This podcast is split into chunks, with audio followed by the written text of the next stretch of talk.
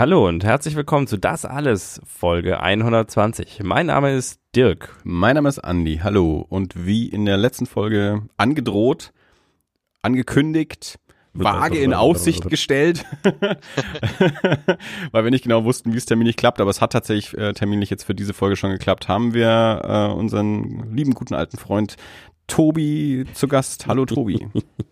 Hey, hey. Hallo Tobi. Hi. Äh, hallo nach Schweden.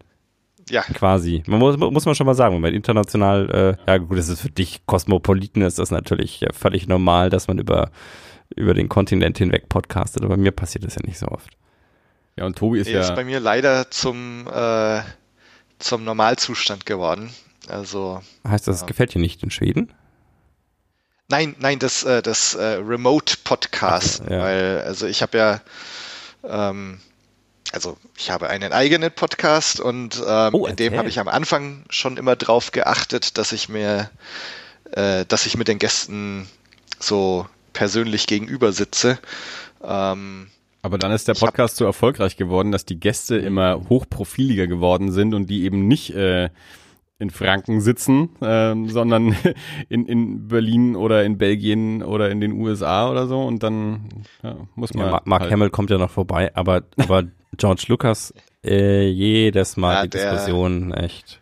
ja, Da muss man ganz ehrlich Genau. sagen, also das, äh, Tobi hat sich ja jetzt in den mittlerweile über zwei Jahren ähm, mit seinem Blue Milk Blues Star Wars Podcast ein sehr gutes Profil erarbeitet und auch ähm, gut genetzwerkt, dass die Gäste jetzt eben nicht mehr so der, der die, die, die, die Freunde, die auch Star Wars interessiert sind und halt irgendwie ums Eck rum wohnen, sondern halt erstens ähm, Zumindest nicht immer. Menschen aus der deutschlandweiten Star Wars Szene, die auch einen gewissen Rang und Namen haben, aber ja eben auch schon verschiedene internationale Gäste. Ja, also ich meine, das ließ sich auch gar nicht vermeiden. Erfolgreich zu werden. ähm,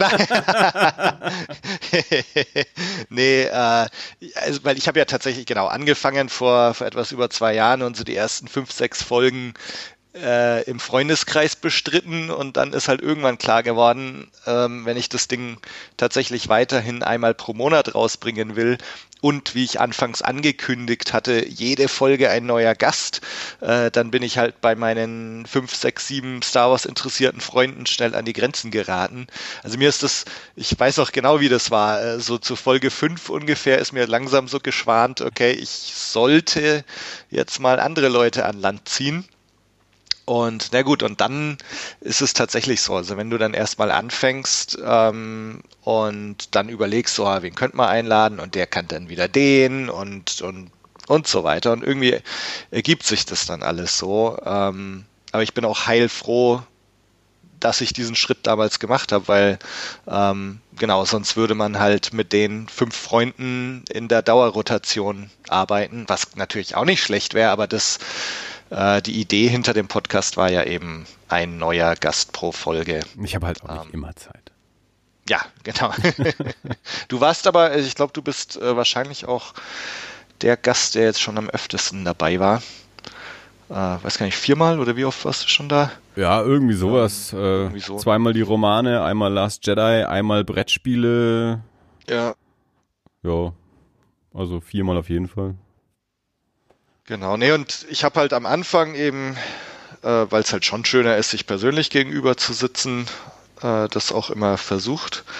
Ähm, wä- wäre auch bereit gewesen, nach Berlin zu fahren oder nach äh, sonst wohin, ähm, um, um aufzunehmen.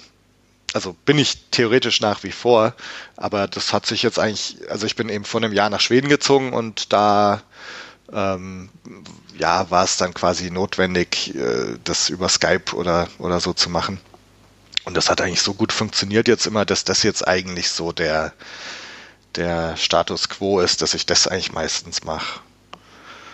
Ähm, und ja, schauen wir mal. Also in Schweden, ich bin in, im September fertig, dann schauen wir mal, wo es hingeht. Vielleicht wieder nach Deutschland und dann kann man natürlich wieder äh, persönlich zu den Leuten hinfahren und, und mit ihnen sprechen. Ja, oder so. Oder nach England zum Dreh. Oder so. Jetzt muss natürlich dann erstmal ähm, im, hm, was ist das dann, Spätsommer, Herbst oder so, die die, die Norris ForceCon begleiten als offizieller Podcast? Ja, also muss ich mal schauen. Also ich bin, ich bin auf jeden Fall dabei. Ähm, habe mit dem Eisi, also einer, also der auch einer meiner ehemaligen Gäste und einer der Organisatoren der Con äh, neulich auch schon mal telefoniert. Ähm, also ich weiß nicht, ob ich irgendwie was Offizielles mache, also dass man da irgendwie einen Tisch hinstellt und da podcastet oder so, aber ich werde irgendwas ForceCon bezogenes machen. Also das, das ist sicher. Es bietet sich ja an, da vielleicht das ein oder andere Interview auch an Land zu ziehen. Eigentlich wäre es auch ja. ganz cool, ja, da auch, äh, also ich weiß nicht, wie weit die da in ihrer Organisation schon sind, wahrscheinlich schon relativ weit fortgeschritten, aber so ein, so ein Live-Podcast mit, mit Publikum auch, ähm, wenn sich das noch unterbringen lässt, wäre das bestimmt auch super. Das wollten wir ja beim Comic Salon vor einigen Jahren schon mal machen, da waren wir halt einfach zu spät dran dass da dann in der Organisation kein, kein Platz mehr für uns war. Aber ja, das, ich fände das eine gute Sache. Ja, also ähm, ich meine, jetzt bin ich nicht ganz so die Rampensau, also ich sich da vorne hinzusetzen und so, aber auf der anderen Seite. Du hast auch jahrelang doziert. Du kannst ja vor, du kannst ja vor Leuten reden. Ich habe jetzt letzte Woche ja meine erste Moderation oder mein erstes Live-Interview mit Publikum so gemacht und das ist eine super Sache. Stimmt, ja. Wie, hast du da im Podcast schon davon erzählt? Äh, ja, ich habe in der letzten Folge ähm, habe ich da habe ich davon erzählt, die 119, die zum Zeitpunkt der jetzigen Aufnahme noch nicht veröffentlicht ist, aber wenn ja, die 120 rauskommt, wird, dürfte die 119 ja auch raus sein. Ja, wir haben die jetzt, äh, das ist ja noch nicht mal eine Woche her, letzte Woche irgendwie haben wir die aufgenommen ähm, und jetzt halt relativ schnell mit dir den Termin äh, für diese Folge jetzt auch gefunden. Nee, dann frage ich da jetzt einfach nicht, sondern höre mir dann die neue Folge an. Genau, wenn du danach noch Fragen hast, sagst Bescheid. Genau. nee, aber mit ForceCon, genau. Also ich bin noch so ein bisschen am, am Überleben, äh, über, überlegen, äh, so was, was man da genau machen könnte. Aber, schauen wir mal. Aber kann gut sein, dass da was kommt. Ja, so eine, so eine Panel-Moderation muss schon drin sein eigentlich. Mit oder ohne Mikrofon ist ja nochmal eine andere Frage, aber ja, ich habe, äh, also euch kann ich es ja jetzt auch sagen, morgen, also zum Zeitpunkt der Aufnahme morgen, kommt die neue Blue Milk Blues Folge raus. Und da ist der Tim zu Gast, der ähm, die Norris ForceCon 3 und 4 schon moderiert hat, der auch diesen Event im Planetarium, mhm. auf dem wir zwei waren, moderiert hat. Ja. Und der mit seinem Saber Project Project äh, so Laserschwertkämpfe macht. Ja. Äh, mit dem habe ich mich zwei Stunden unterhalten. Das kommt morgen raus. Und ja, der wird auch die Norris ForceCon 5 wieder moderieren. Also da frage ich mal auch nochmal nach. Irgendwas wird sich schon einrichten lassen, ja. auf jeden Fall. Cool. Genau. Ansonsten ist der Tobi heute da, wie wir es ähm, angekündigt hatten, um über den Film und das Buch Annihilation zu reden und noch ein paar andere Bücher von Jeff Vandermeer. Ähm, ich weiß nicht mehr, wie genau ich das jetzt in der letzten Folge angekündigt hatte. Ähm, Annihilation auf Deutsch Auslösung, Auslösung, genau, Auslöschung. Wir sind heute alle nicht so fit. ähm, jetzt vor kurzem auf, auf Netflix erschienen, zumindest in Deutschland äh, und den, den meisten ähm, Territorien der Welt direkt auf Netflix erschienen, ohne Kinoauswertung. Werden wir, werden wir drüber reden.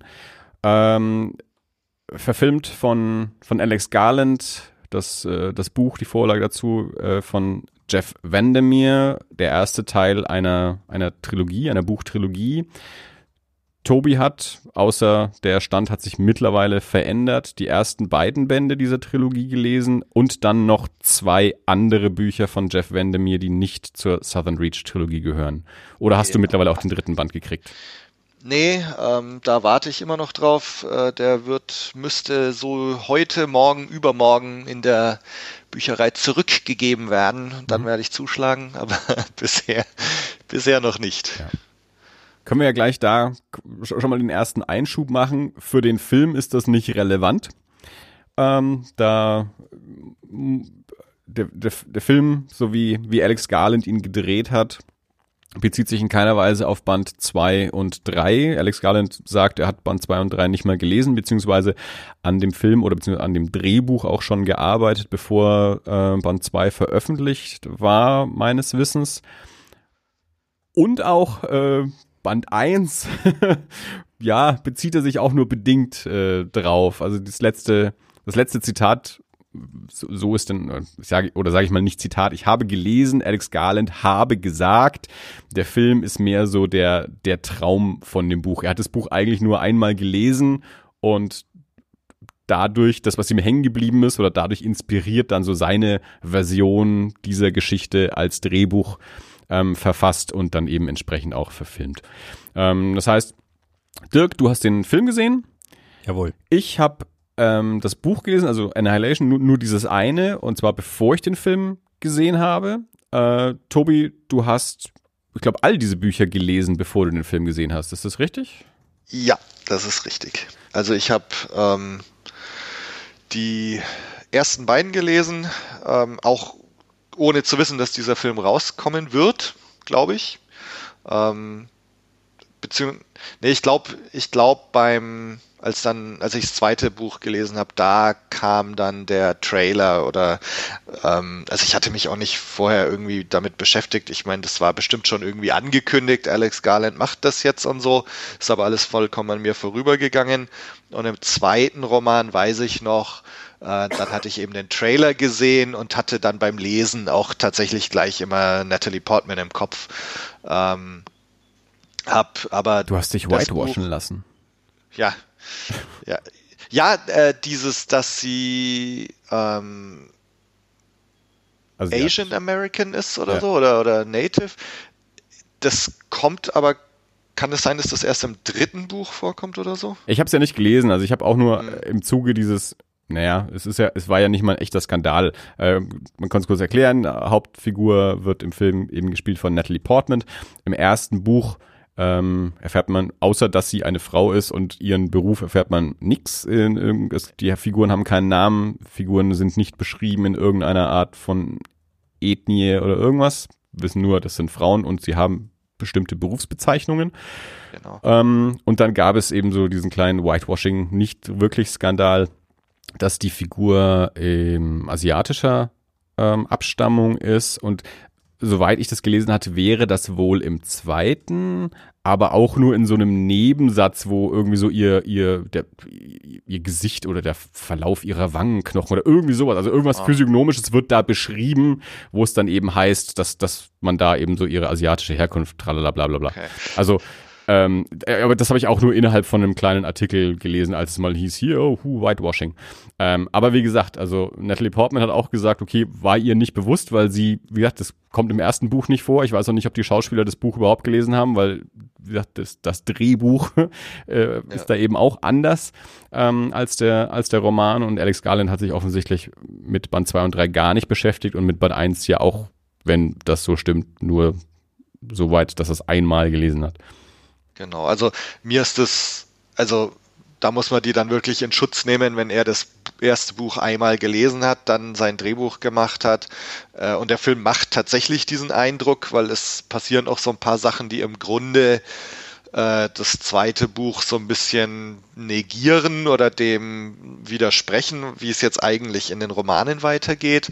Also es ist eigentlich ziemlich offensichtlich, dass er zumindest sich nur auf das erste Buch konzentriert.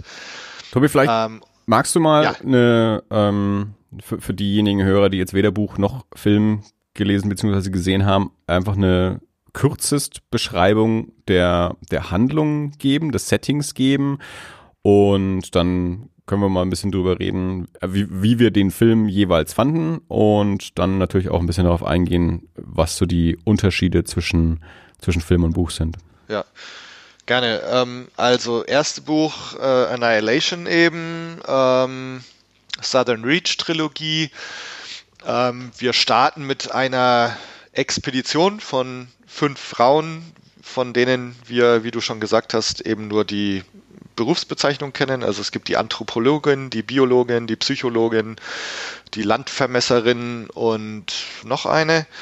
Und die begeben sich eben in in den Südstaaten USA, also so aus, aus der Metaebene wissen wir, also es, Jeff Vandermeer war hier inspiriert von einem Nationalpark in Nordflorida. Ähm, also wir sind in Nordflorida und hier hat es irgendwie einen mysteriösen Event gegeben, ähm, wo dann eine ein, eine Area X entstanden ist. Also so wird es bezeichnet, äh, in der mysteriöse Dinge vor sich gehen und die Southern Reach ähm, ist eben eine Institution, eine Agency, die da mehrere Expeditionen reingeschickt hat. Und wir folgen eben dieser, ich glaube, es ist die zwölfte Expedition ähm, und die jetzt nur aus Frauen besteht und folgen da eben der Hauptfigur der Biologin, deren Aufzeichnungen dieses Buch ausmachen. Also es ist eigentlich so ihr Tagebuch, was wir da lesen. Ähm, und also von diesen Expeditionen kamen entweder gar keine Leute zurück oder jetzt in der vorhergehenden, da war ihr Mann mit dabei, der kam irgendwie zurück, ganz komisch verändert, äh, hat dann kurz darauf äh, Krebs bekommen und ist dann gestorben und ja, so auch um ein bisschen herauszufinden, was ist damals eigentlich passiert, begibt sie sich auf diese nächste Expedition und äh, ja, geht also in diese Area X hinein. Ähm, da erzähle ich jetzt, glaube ich, gar nicht mal so viel, was da passiert. Also es gibt ähm, da also es passiert nämlich eigentlich gar nicht so viel, aber so auf so ein paar Details können wir ja nachher noch eingehen. Ja, Jedenfalls ich denke eh sowieso, um dann so den, den Unterschied zwischen Film und Buch auch so ein bisschen äh, genau. herauszuarbeiten, werden wir sowieso noch auf, auf Details eingehen müssen. Ja. Und das ist. Und das zweite Buch, mhm. ähm, Authority, ähm, ganz anders. Ähm, wir folgen hier dem frisch ernannten Direktor der Southern Reach, ähm, da äh, die Direktorin, seine Vorgängerin, ähm, wie wir dann aus dem Film auch wissen, die Psychologin der zwölften Expedition war und äh, von dieser Expedition auch nicht zurückgekehrt ist. Das heißt, es gibt einen neuen Direktor und dem folgen wir in diese Southern Reach Agency hinein. Und ähm, also es ist ein ganz anderes Setting. Ähm, es, wir, wir folgen ihm, wie er sich da zurechtfinden muss, wie er mit irgendwelchen internen Quereleien, äh, Querelen zu tun hat, weil er da nicht akzeptiert wird ähm, und wie er eben so immer mehr auch versucht herauszufinden, wie diese äh, Agency da funktioniert. Ähm, und gleichzeitig äh, verhört er die Biologin, die auch unter mysteriösen Umständen auf einmal wieder aufgetaucht ist. Also da nimmt der Film tatsächlich was äh, unfreiwillig vielleicht vorweg, was tatsächlich im Film schon passiert, äh, äh was im Buch, im zweiten Buch passiert. Ähm, ja, das ist einfach schon mal der, der offensichtlichste Unterschied auch, wenn wir da schon mal was ja. zu sagen wollen. Also der, der Film ist quasi in diesen Rahmen eingebettet, dass Natalie Portman von der Mission zurückgekehrt ist und verhört wird über die Mission und sie eben erzählt, was da passiert ist. Und im Buch kehrt sie nicht zurück. Genau.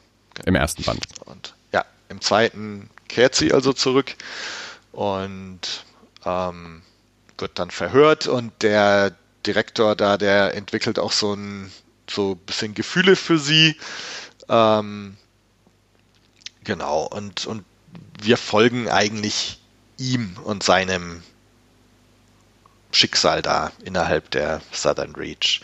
Äh, Im dritten Teil, den ich noch nicht gelesen habe, da geht es um, das sind glaube ich mindestens zwei, vielleicht auch drei äh, Einzelstory Stränge, denen wir hier folgen. Ähm, das eine, also es gibt einen, einen Leuchtturmwärter, der im Buch eine wichtige Rolle spielt im ersten. Ähm, und der taucht im, im dritten Band dann auf. Also wir gehen dann zurück in die Vergangenheit.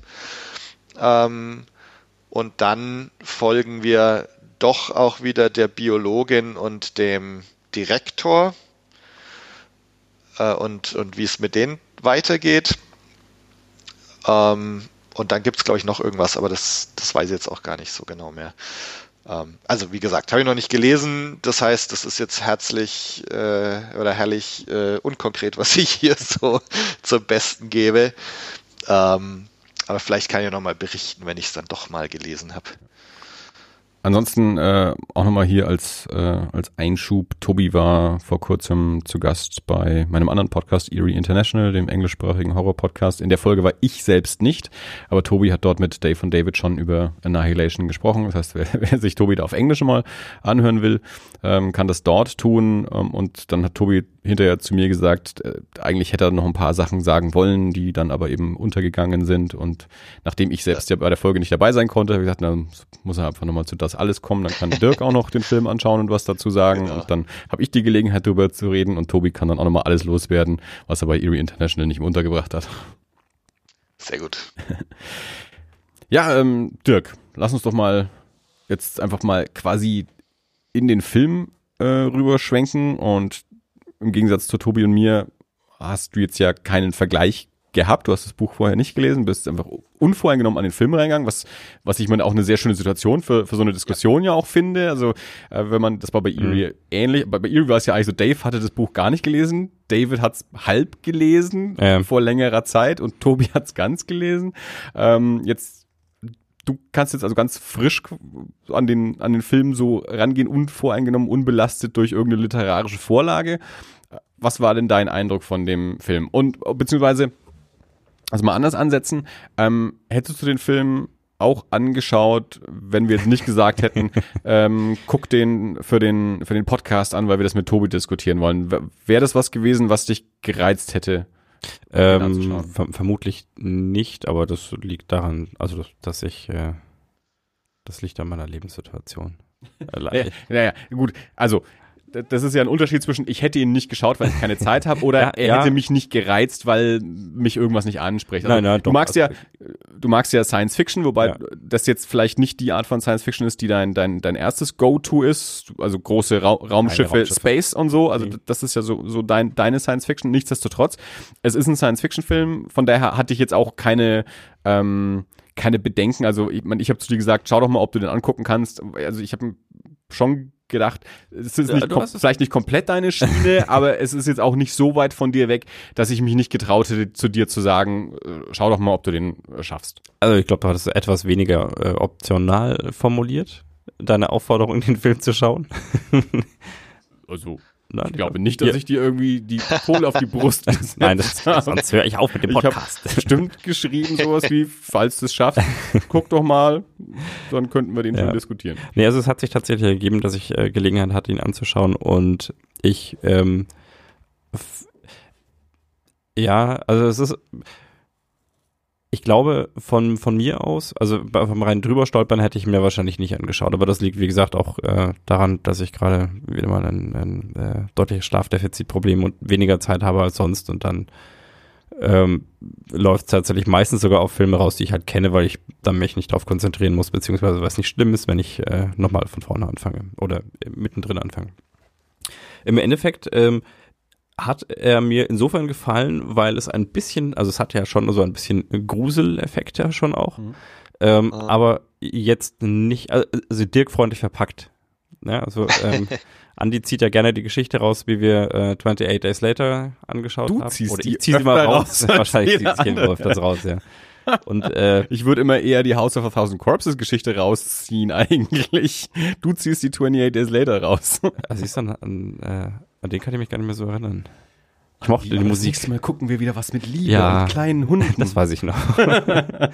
ähm, nein, also ich bin, ich bin halt äh, ein schreckhafter Typ und ich stehe aber auch nicht so drauf, erschre erschreckt zu werden unbedingt. Mhm. Das ist schon okay, aber ähm, das äh, ist jetzt kein, kein, äh, ach, jetzt haben sie mich aber erwischt.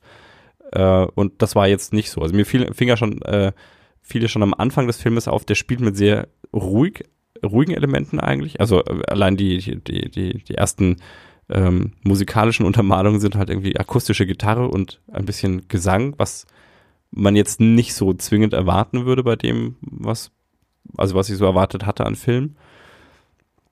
Und ähm, auch die Szenen, in denen mal Action passiert, sind jetzt nicht mit, äh, mit Hammer gruseliger Musik unterlegt, sondern tatsächlich, also soweit ich mich erinnere, sehr sparsam eher. In meiner Erinnerung war das so. Und insofern war das für mich ein vertretbarer Film. Ähm.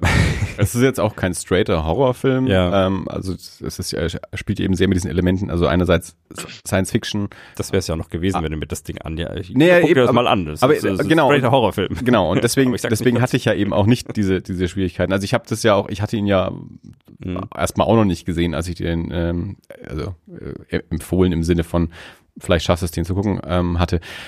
Und ja, also von daher der der steht ja schon so in der, also der kommt so aus der Weird Fiction Cosmic Horror Ecke, also mhm. das ist so, wenn man, wenn man Lovecraft mag, wen kann man heute lesen, dann ist Jeff Vandermeer so einer von denen, mhm. die da so rausgezogen werden, so in der Lovecraftschen Mo Tradition, aber als moderner Autor ja. mit modernen Elementen eben auch drin.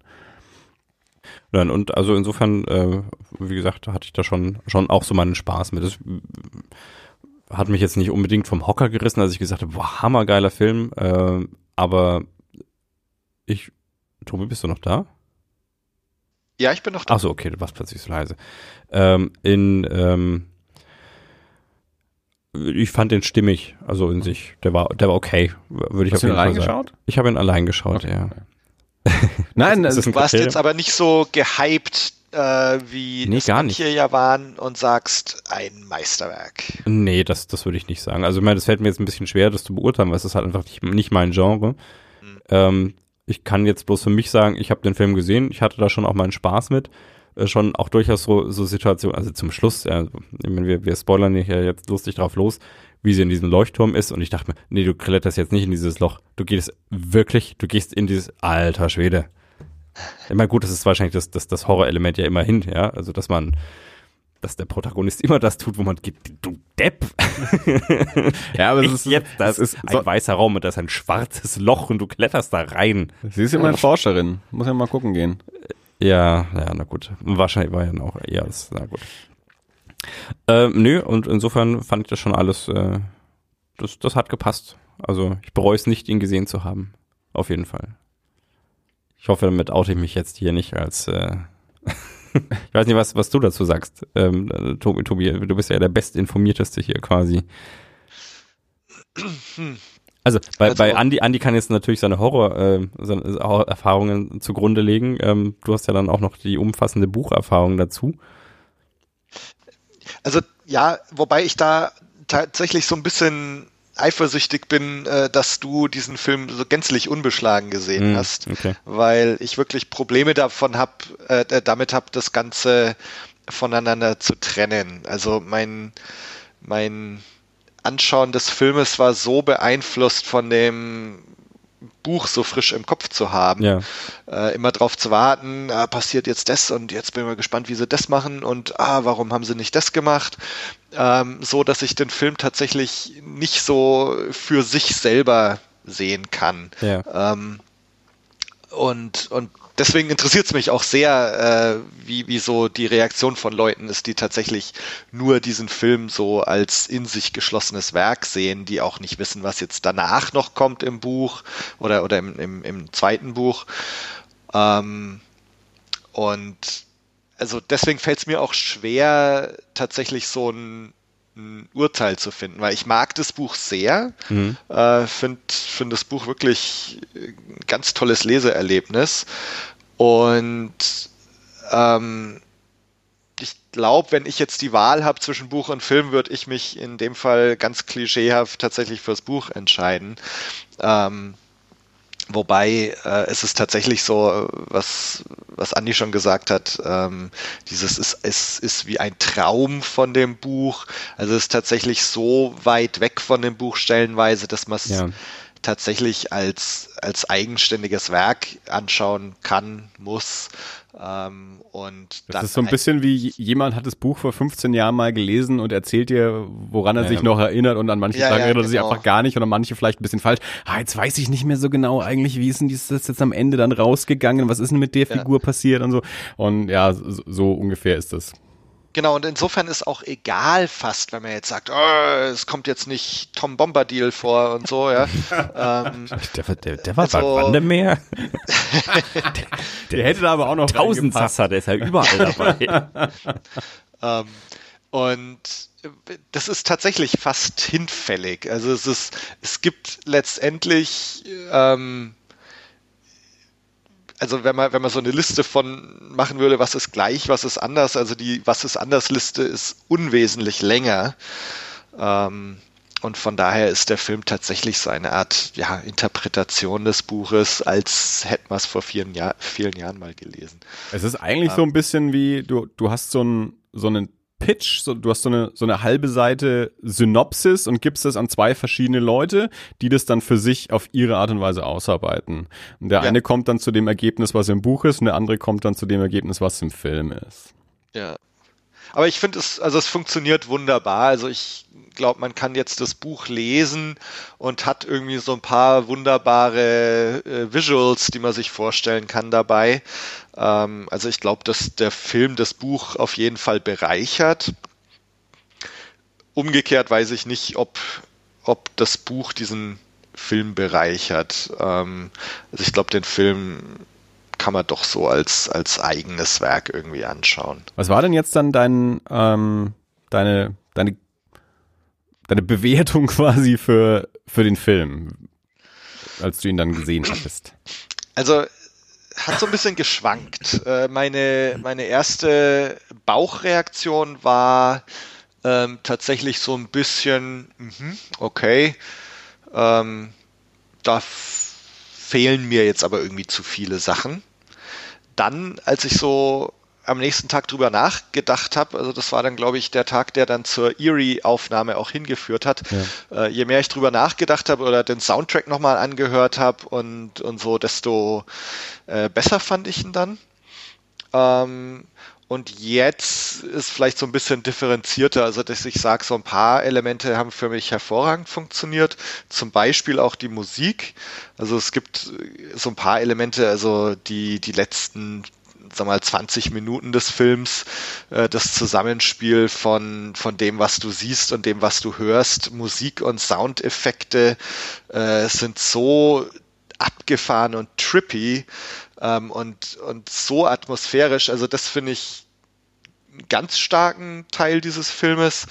Ähm, gleichzeitig gibt es jetzt so ein paar Sachen, also so gerade diese die Expedition, wie es dann losgeht und und wie sie sich da kennenlernen und so, das ja ist da bringt der Film nichts irgendwie großartiges Neues, was man noch nie gesehen hat oder so. Und dann, sag dann gibt es so eben diese zwei Monster. Es, es gibt den, den mutierten Alligator und dann den Bären.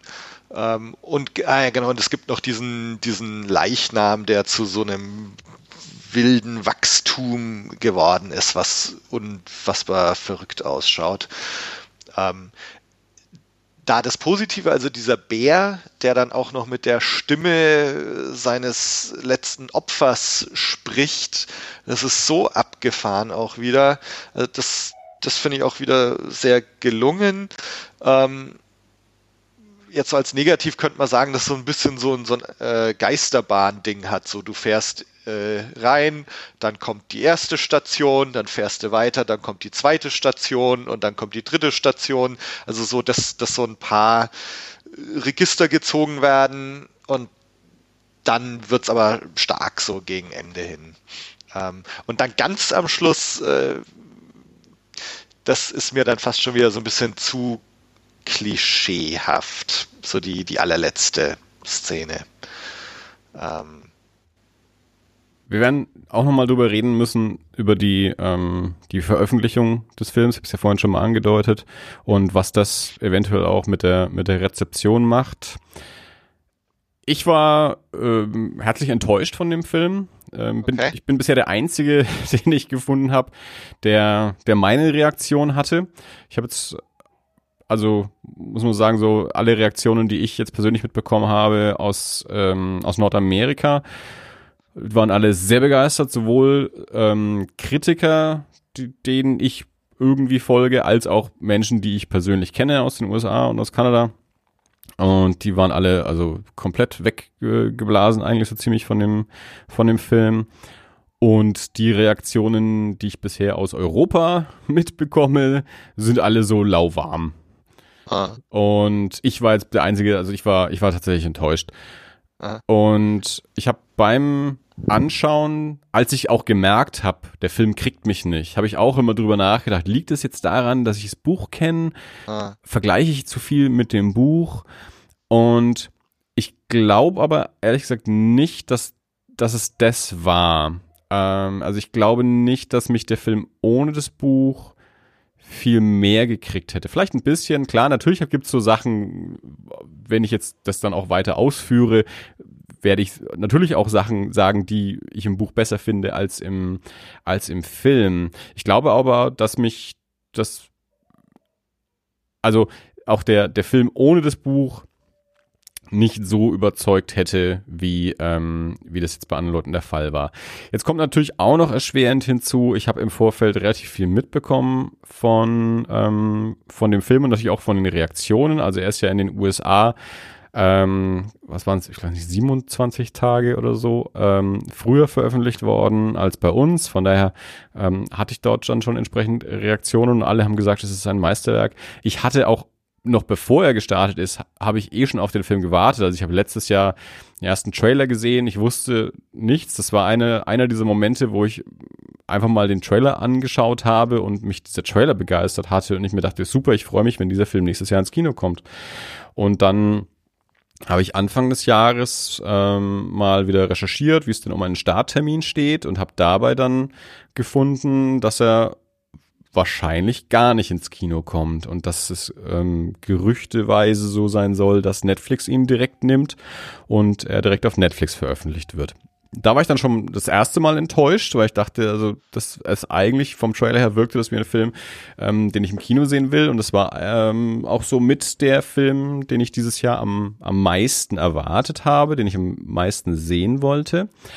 Ähm, dann stellte sich tatsächlich so raus, äh, der Film ähm, wird zumindest in limitierter Auflage in, den, in, in Nordamerika im Kino ausgewertet und dann gibt's so eine gewisse Wartefrist, die eingehalten werden musste. Ich weiß es nicht mehr genau. Ich glaube, es, ich glaube, es waren sowas wie 27 Tage, ähm, dass er dann in, in den restlichen Territorien direkt auf Netflix geht. Hintergrund dabei war, dass der Film, so wie er jetzt auch veröffentlicht wurde, für einen der Produzenten zu verschwurbelt war, der sich gedacht hat, der Film ist zu hoch für unser Publikum. Wir müssen da Nachdrehs machen, müssen das umschneiden, anderes Ende und so. Also wir müssen ihn zugänglicher machen für unser Kinopublikum. Anderer Produzent, Scott Rudin, ähm, hat sich dagegen gestellt, hat gesagt, nein, ich stelle mich hinter den Regisseur, das ist seine Vision, das ist der Film, den er machen wollte und ähm, der soll auch so bleiben, wie Alex Garland den haben wollte. Kompromiss dabei war dann, okay, wir fassen den Film nicht mehr an, wir lassen den Film so, wie er ist, wir investieren aber auch kein Geld mehr in Promotion oder irgendwas, wir verkaufen ihn direkt an Netflix, dann haben wir zumindest unser Geld zurück und alles andere ist nicht mehr unser Problem. Von daher dann eben limitierte Auswertung in, im Kino in Nordamerika, aber Rest der Welt direkt auf Netflix und in Nordamerika eben auch ohne großen Werbeaufwand. So. Also relativ ähm, ja, unbesprochen einfach so ins Kino gebracht also da ist so die, das, das Element, okay, wir, wir kriegen jetzt den Film so, wie er sein sollte. Wir kriegen ihn aber zumindest hier in Europa ähm, nicht so präsentiert, wie wir ihn eigentlich hätten präsentiert kriegen sollen, weil die Idee natürlich schon war, den auch im Kino zu zeigen. Und als zum Beispiel David ihn dann in den USA im Kino gesehen hat, hat er hinterher gesagt, er hat sich noch während des Films, hat er sich für uns geärgert, dass wir ihn nicht im Kino sehen können, weil und vor allem beim Ton, also auch bei den Bildern, aber vor allem beim Ton meinte er, also war das ein, ein irres Erlebnis, ähm, dass sich halt dann zu Hause nicht so reproduzieren lässt oder schwer so reproduzieren lässt. Jetzt können natürlich wieder 18 Leute ihre Hand sagen, also meine Anlage kann das auch, mir wascht, meine Anlage kann es nicht. Äh, und das war eben auch nicht der Gedanke eigentlich bei dem Film. Film war fürs Kino gemacht haben wir nicht so bekommen. Das ist jetzt nicht unsere Schuld, wir können da nichts dafür, dass, ich, dass wir ihn nicht im Kino gesehen haben. Es ist jetzt nicht so der Fall wie, na, ich, ich habe auf DVD gewartet oder auf Stream gewartet, aber Mensch, wäre ich mal ins Kino gegangen. Wir hatten gar nicht die Möglichkeit, ins Kino zu gehen. Jetzt kann man also diskutieren, ähm, liegt es daran, dass hier die Reaktionen lauwärmer sind, weil die Leute ihn alle nicht in einem Kinoerlebnis erleben durften? Könnte mit eine Rolle spielen für die Reaktionen, die ich zumindest hier bisher mitbekommen habe. Möglich. Ähm, ich hatte aber auch so einfach dann Probleme mit dem Film. Unter anderem deswegen, wenn die Reaktionen also so waren, das, das ist jetzt also die Version, die sie sich nicht getraut haben, ins Kino zu bringen, weil sie zu hoch fürs Kinopublikum ist. Und ich habe mir während des Films immer gedacht, ihr erklärt mir alles. Da wird die ganze Zeit drüber geredet, was passiert. Das finde ich immer nicht so spannend. Und das ist das, was das Buch eben nicht macht. Das Buch erklärt ja da nicht viel. Und das hätte ich auch im Film spannender gefunden, wenn da weniger erklärt wird. Und da, dann auch beim Ende ich, ich habe mir eigentlich gewünscht, dass der Film, weiß ich nicht, 10, 15 Sekunden oder was auch immer es sind, früher aufhört und ich war echt enttäuscht am Ende. Wir können jetzt mal die, die, die Schlussszene ja mal besprechen. Wer, ja. Also Natalie Portman kommt dann quasi aus diesem, ähm, aus dieser Verhörsituation wieder raus, trifft ähm, auf, auf ihren Ehemann, Poe Dameron. Padme Amidala und Poe Dameron haben Sex in diesem Film. Das muss man sich auch mal geben. Das wolltest du im Blume Blues auch mal besprechen, ja, was das mit der Star Wars äh, Chronologie macht. Ähm, ähm, Isaac. Jason? Nee, nicht Jason. Oscar. Oscar. Jason ist der andere. Ich krieg die, den Namen immer nicht hin. Äh, Oscar Isaac ähm, und Natalie Portman treffen also am Ende des Films aufeinander. Ähm, wir wissen mittlerweile, dass die vielleicht nicht mehr sie selber sind oder zumindest einer von beiden nicht mehr er selber ist, sondern irgendwie durch eine außerirdische ähm, Lebensform ersetzt wurde. Ähm, wir sehen bei Oscar Isaac dann so ein Funkeln in den Augen, so was darauf hinweist, okay, das ist nicht der Original Oscar Isaac. Das haben wir auch im Laufe des Films schon irgendwie so ein bisschen mitbekommen. Und äh, vorher im äh, in der Area X oder in, in The Shimmer ist Natalie Portman ja auch auf so einen Doppelgänger von sich getroffen und hat diesen Doppelgänger vermeintlich zerstört, getötet. Und dann am Ende treffen also jetzt diese beiden aufeinander. Ähm, Frage, ich weiß nicht mehr genau, was sie zu ihm sagt. Sie sagt ja zu ihm sowas wie, du bist nicht der Echte oder, oder, ähm, ja, ja, genau. Und das sehen wir auch an seinen Augen und dann fragt er zurück, bist du denn, ich glaube, Lena ist der Name, bist du die echte Lena oder irgendwie sowas? Sie antwortet darauf nicht, sie umarmen sich, die Kamera fährt auf ihre Augen und in ihren Augen sehen wir auch wieder diesen Schimmer, was darauf hindeutet, dass sie auch nicht mehr die echte Lena ist. Und da war ich sauer, weil ich gedacht habe, ihr zeigt mir das doch jetzt nicht echt. Ich, ich will ihre Augen nicht sehen. Also ich war vollkommen überzeugt, der Film muss vorher enden. Die Frage muss offen bleiben. Und das macht der Film nicht. Und das war dann noch so, wo ich mir das während des Films schon immer gedacht habe, ihr erklärt mir hier viel zu viel, das will ich alles gar nicht wissen. Und dann am Ende auch noch. Und dann dachte ich mir, und das ist der Film, den ihr nicht ins Kino bringen wolltet, weil er zu hoch für ein dummes Publikum ist ein Film, der mir alles erklärt, was ich nicht wissen will. äh, und, und das, das hat mich dann auch so ein bisschen sauer gemacht. Also auch nicht zwingend so auf den Film, sondern auch generell dann wieder so auf diese, auf diese Situation, in der sich die Kinolandschaft anscheinend befindet. Wenn ein Film, bei dem ich das Gefühl habe, der erklärt mir zu viel, anscheinend nicht verständlich genug für ein Mainstream-Publikum sein soll. Der ist sicherlich nicht ja. für ein Mainstream-Publikum eigentlich auch gemacht. Und das ist dann wieder das Problem in der aktuellen Kinolandschaft, dass nur noch Filme ins Kino kommen, die für ein Mainstream-Publikum gemacht sind. Äh, dass es im Kino keinen Platz mehr gibt für, für so einen Film, ähm, das, das finde ich sehr enttäuschend. Aber eben, wie gesagt, auch so der Film, wie er erzählt hat. Also er hat einige schöne Bilder, die Sachen, die du auch beschrieben hast, die Monster auch dieses, dieses Bild eben von dieser, von dieser Leichnam, der da so an die Wand gewachsen ist und so. Also einige wunderschöne Bilder und auch, auch schöne Ideen und auch schöne Stimmungen. Aber das waren für mich eben auch nur so vereinzelte Szenen und insgesamt hat er mich relativ kalt gelassen. Und um jetzt da auch mal noch den Vergleich zum, zum Buch damit ins, ähm, ins Spiel zu bringen, was ich im Vergleich zum Buch wirklich schade fand, war die Beziehung zwischen den einzelnen Expeditionsteilnehmern, weil ich die im Film alle langweilig fand. Und im Buch sind die Beziehungen zwischen den Einzelfiguren mit das Stärkste, was das Buch hat. Da hat das Buch jetzt natürlich den Vorteil, dass es aus der Ich-Perspektive einer Figur erklärt, erzählt, äh, an die aber auch irgendwann nur noch so ein halb glaubhafter Erzähler ist oder es so teilweise zumindest so ein bisschen Eindruck hat, wo man sich nicht mehr so ganz sicher sein kann, weiß die überhaupt selber noch die Situation einzuschätzen. Hypnose spielt eine Rolle ähm, in, in dem Buch und da sind die, die Beziehungen zwischen den Charakteren teilweise viel spannender, wenn die auch aufeinander losgehen und das hast du im Film ja alles nicht. Im Film finden die sich ja alle gegenseitig super. Und das fand ich dann da im Vergleich zum Buch dann nicht so spannend.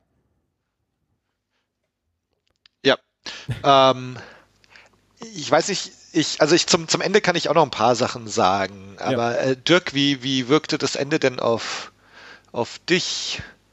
War das für dich schlüssig oder, oder war, war es für dich jetzt zugänglich oder erklärungsbedürftig? Wir müssen jetzt hier nicht so tun, als äh, müssen, müssen jetzt den Schein nicht aufrechterhalten. Dirk war kurz weg, das Baby beruhigen. Der hat sich gerade erst wieder hingesetzt und die, so. und die Kopfhörer aufgelegt. Der hat meinen Monolog jetzt überhaupt nicht mitbekommen. Ähm, aber da habe ich ihn doch gleich erwischt. Ja, aber du hast ein sehr gutes Timing bewiesen, Tobi. Also wirklich genau in dem Moment, wo er gerade wieder sitzt. Ähm, so eine Petze. Ich dachte mir noch, Alter, das geht aber echt gut aus jetzt. Nein, aber ich, du, ich hab, du sahst jetzt aber auch gerade so ein bisschen äh, fragend aus und das, also das, der Schein hätte jetzt auch schnell auffliegen können, äh, ja. weil du jetzt, weil du eben nicht weißt, was Tobi und ich jetzt gerade so besprochen haben. Deswegen dachte ich mir, das. Ja gut, also lieber so, als, als dass nachher alle Leute denken, okay, der sitzt daneben, aber hört nicht zu, ja. oder? Nein. Also es ging eigentlich drum jetzt eben um die Situation ganz am Ende, wenn, wenn Natalie Portman auf Oscar Isaac trifft und die Frage, ja. wer von den beiden ist jetzt noch sein, sein eigentliches Ich oder eben nicht. Ja. Wie hast du das aufgenommen? Also ich habe es nicht, ich, ich glaube, das lässt äh, zwingend Platz für Interpretation. Also ist sie jetzt, ist sie jetzt sie? Also sie hat ja, also zumindest hat Natalie Portman ja ihr, ihr äh, in der Entstehung begriffenes alter Ego theoretisch getötet. Auf der anderen Seite war sie ja auch mal bewusstlos, also man weiß eh nicht. Mhm. Und ähm, das ist, das ist so auch so die offene Frage. Einerseits sieht man sie ihren, ihren Doppelgänger zerstören, andererseits hat sie dann eben dieses, dieses Glitzern in den Augen, was ja. darauf hindeutet, dass sie nicht mehr sie selber ist.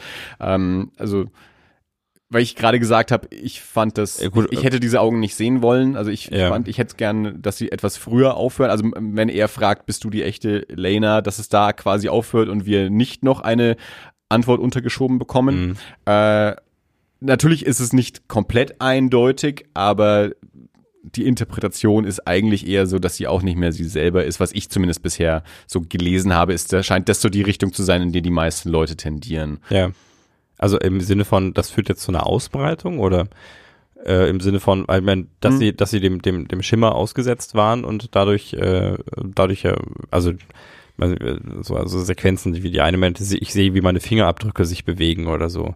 Also, dass da ein, ein, ein Genschaden stattgefunden hat, der dazu führt, also was zum Beispiel auch zu so einem Schimmer in den Augen führen könnte dann. Also irgendein Genaustausch hat ja auf jeden Fall stattgefunden. Wir sehen ja auch, dass sie dieses, dieses Endlos-Tattoo auf dem Arm hat, das eine, ähm, eine der anderen äh, Expeditionsteilnehmerinnen eigentlich mal auf dem Arm hatte.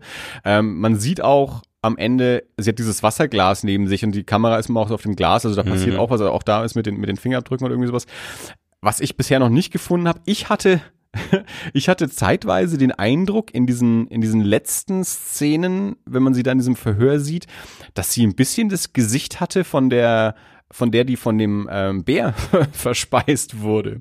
Ich weiß nicht, ob das nur in meinem Kopf war oder ob das im Film tatsächlich so angelegt war, aber irgendwie hatte ich so ein bisschen den Eindruck, okay. dass sie da mit dem Gesicht auch noch irgendwie rumgespielt haben. Da habe ich aber bisher noch nirgendwo was dazu gesehen. Also, also vielleicht war das in dem Moment auch nur mein, mein schiefer Blick. Ja. Aber ja, also, äh, also irgendwas, also unverändert ist sie jedenfalls nicht daraus. Nee, das nicht, aber mhm. also ich hätte meine Interpretation, und das wäre jetzt tatsächlich ein, äh, ein vielleicht weniger mystischer in Anführungsstrichen. Also ich fand auch diesen diesen Doppelgänger irgendwie, also das das hat für mich dann so wieder ein weiteres Element hinzugefügt. Also bis dahin ist das halt es gibt diesen Schimmer und der verändert in irgendeiner Form die DNA und es geht alles kaputt und mhm. da also das hat auch alles schlüssig für mich erklärt, Krokodilbär, ähm, dieser, dieser eine Typ, der da an der Wand gewachsen ist, was ich echt abgefahren fand. Mhm. Mal, War für mich eigentlich so mit das stärkste Bild. Im aber Film. absolut, das, ja. absolut. Und dann geht die da hin und kratzt sich da auch noch eine Probe raus.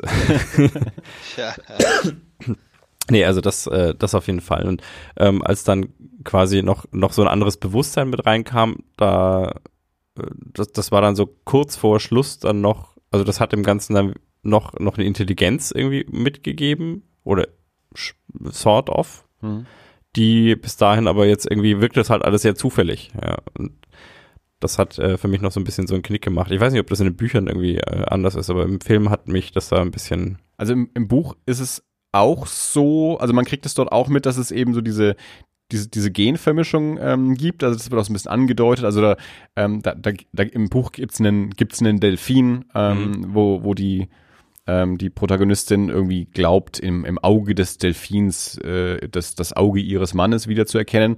Ähm, also wie gesagt, im Buch ist es auch so, dass der, dass der Mann äh, wiederkommt. Das ist aber in Rückblicken erzählt. Also das, das Buch geht ja damit los, dass sie schon äh, in diese Expedition geht und ähm, dann nach und nach erzählt, wie ihr Mann zurückgekommen ist, aber komplett verändert war. Im Film ist es so, dass dann, ähm, dass es dem, äh, dem, dem Mann nicht gut geht und die Ambulanz kommt und ihn abholt. Im, Im Buch ist es so, dass sie die Notfallnummer anruft und die Notfallnummer von, von Southern Reach anruft und sagt, Mhm. der ist jetzt wieder da, aber der ist komisch. Guckt euch den mal an. Also ähm, da, da im, im Film stolpert sie da so zufällig quasi mit rein und weiß gar nicht, wo sie ist und was sie da macht und, und schließt sich dann dieser Expedition an. Im, im, äh, im Buch macht sie das sehr bewusst, weil sie äh, erstens selber einen, einen Hau hat, also ihre, sie ist auch ganz anders charakterisiert im Buch. Also im Buch erz- erzählt sie eben auch von ihrer Kindheit und dass sie eigentlich schon als Kind immer quasi so in die, äh, in der Nachbarschaft, so in, in, in die, in die Swimmingpools ist und da so, so Biotope irgendwie beobachtet hat und mit Insekten Mhm. mehr anfangen konnte als mit Menschen. Also sie ist ein ganz anderer Typus, Ja. ähm, als sie da im, äh, im, im, im Film ist. Also viel, viel weniger mit Menschen anfangen kann. Deswegen finde ich eben auch diese menschlichen Beziehungen im Film viel langweiliger, als sie im Buch sind. Ja. Und ähm, genau, und im Buch ist es dann eben so, dass sie dann quasi, während sie dann selber in der Area Access so langsam drauf kommt, also wahrscheinlich war der Mann, der zu mir nach Hause gekommen ist, wirklich nicht mein Mann. Sie findet dann auch die Aufzeichnungen ihres Mannes, also wir lesen ja ihre Aufzeichnungen. Sie findet dann im, ähm, in diesem Leuchtturm im, im Buch äh, einen, einen riesigen Berg von, von so Aufzeichnungen von äh, den ganzen vorangegangenen Expeditionen, ähm, liest sie dann eben auch zum Teil und kommt für sich dann zu dem Schluss, mein Mann ist noch hier, mein Mann ist noch weiter in eine andere Richtung in der Area X gegangen und da gehe ich jetzt halt hin und guck mal, ob ich den da finde, egal wie groß die Chancen sind. Also sie bleibt in der Area X und geht eigentlich tiefer rein auf der Suche nach ihrem, ähm, ihrem Mann. Also diese Genvermischung ist angedeutet. Und auch, dass das quasi zurück in die echte Welt kommt in Form ihres Ehemannes und eventuell auch, weiß ich nicht mehr so genau, anderer ähm, äh, Personen von vorangegangenen Expeditionen. Ähm, aber sie selbst im ersten Band jedenfalls ähm, geht nicht zurück. Und Mhm. es tr sie trifft auch nicht auf, sie hat, also sie hat keinen eigenen Doppelgänger. Richtig, Tobi? Im, Richtig. im Buch. Also sie trifft zwar, sie trifft auf diesen Leuchtturmwärter, sie trifft natürlich auf ihre Expeditionskolleginnen äh, in, in der einen oder anderen Form wieder, ähm, aber es gibt jetzt ihren, ihren eigenen Doppelgänger in dem Sinne nicht. Ganz großes Element im Buch, das im Film überhaupt nicht vorkommt, ist äh, der Turm oder auch der Tunnel. Also das ist eigentlich für, für große Zeit des Buches eigentlich so das, das Kernding. Ähm, sie finden einen Eingang ähm, für eine lange Wendeltreppe in den Boden runter. Also es geht immer tiefer rein. In ihrem Kopf, der Protagonistin, nennt sie es aber immer den Turm. Also für sie geht's eigentlich, sie war ihr ist schon klar, dass das nach unten geht, aber für Mhm. sie ist es ein Turm, also eigentlich was in die Höhe errichtet ist. Für die ganzen anderen Expeditionsteilnehmerinnen ist es immer, es, das geht nach unten und es ist auch so ein Kommunikationsding zwischen denen dann, dass sie immer vom Turm spricht, die anderen sagen, das ist überhaupt kein Turm, das, das geht überhaupt nicht um. Und in diesem Turm dann eben auch äh, ja, wie so, wie so äh, eine lebende Pflanzenwelt an der Wand wächst, die äh, die Buchstaben und Sätze bilden. Also die, die Welt im Buch wird dir noch ver verrückter, noch abgefahrener beschrieben, als sie im Film eigentlich ist, Mhm. hatte ich den Eindruck. Äh, und das auch also, und das, das finde ich, das finde ich, die starken Elemente in dem Film sind dann eben diese einzelnen Bilder, wie jetzt diese Leiche und die, der, der Bär und diese, diese Kreaturen. Das ist das, was der Film stark gemacht hat. Über Sound, ja, vielleicht wäre es im Kino beeindruckender gewesen, als ich es jetzt nur mal zu Hause hatte. Ähm, aber das ist das, was das Buch eben auch so stark macht, äh, ist, ist die, die Beschreibung von dieser Welt, die, ähm, die nicht nicht stark auf der, auf der realen Welt fußt und von daher im, im Kopf ganz viel macht. Mhm. Jetzt bin ich auch kein sehr geübter Weird Fiction Leser bisher gewesen. Von daher ähm, war das auch wirklich eine, eine Aufgabe, dieses Buch ähm, zu lesen und meinen Kopf quasi zu trainieren, da eigene Bilder daraus zu erzeugen, ohne ähm, ja ohne ohne Vorbilder dafür zu haben. Das ist was, was ich jetzt in den letzten Wochen äh, auch erst gelernt habe, zum einen durch die, durch die Laird Barron Lektüre für, für Erie International und nebenbei dann eben auch noch ähm, Annihilation, ähm, dass so diese, diese unbeschreibbaren Welten, die da beschrieben werden, äh, im, im Kopf dann zu, zu ganz eigenen Bildern führen. Und da ist das Buch eben sehr, sehr, sehr stark und da fand ich dann aber insgesamt den Film also dafür, dass der mir so als so wahnsinnig abgefahren verkauft wurde, fand ich ihn dann eigentlich nicht abgefahren genug. Also so wahnsinnig abgefahren fand ich ihn tatsächlich auch nicht. Also für mich, wie gesagt, das war für mich ein bisschen der, der, ähm, der Bruch, wo ich mich frage in so einem Moment, äh, ob, ob das im Buch irgendwie mehr Sinn ergibt. Das war halt bis zu dem Moment, in dem sie in diesen Leuchtturm rein ist, war da von, von anderen Intelligenzen eigentlich gar nicht die Rede. Ja. Also für, das war so ein, okay, da ist, da ist halt ein, ein Meteorit auf die Erde ge gecrashed und der hat was mitgebracht und das führt jetzt dazu, dass halt seltsame Veränderungen stattfinden. Ja. Was weiß ich, eine andere Form von, von Radioaktivität, ja, die halt auf einem anderen Level nochmal Dinge durcheinander wirft. Was, also das Mystischste in Anführungsstrichen war, oh, es ist ein verhältnismäßig großes Krokodil der Bär sah nicht so gesund aus ähm, und die Blume hatte als eine Blume verschiedene Pflanzen dran. Also mal und dann dieses Bild in der Swimmingpool, das war schon. Ja, und dann natürlich noch diese, diese Pflanzenmenschen, die so in der Gegend Ja, ja, genau. Aber auch das, auch das ist ja irgendwie, das passt alles so in dieses Erklärungskonzept mhm. für mich, ja. Bis zu dem Moment, in dem sie dann in diesen Turm kommt und dann ist dort, also dann findet sie erst das Bild von, von von ihrem Mann, der mit einem Doppelgänger, der die scheinbar die gleichen Erinnerungen hat wie sie. Ähm, weil er ja auch sagt, er weiß ja von wem er spricht, wenn er von Lena spricht. Ähm, hat und also mhm. irgendwie total, weiß nicht.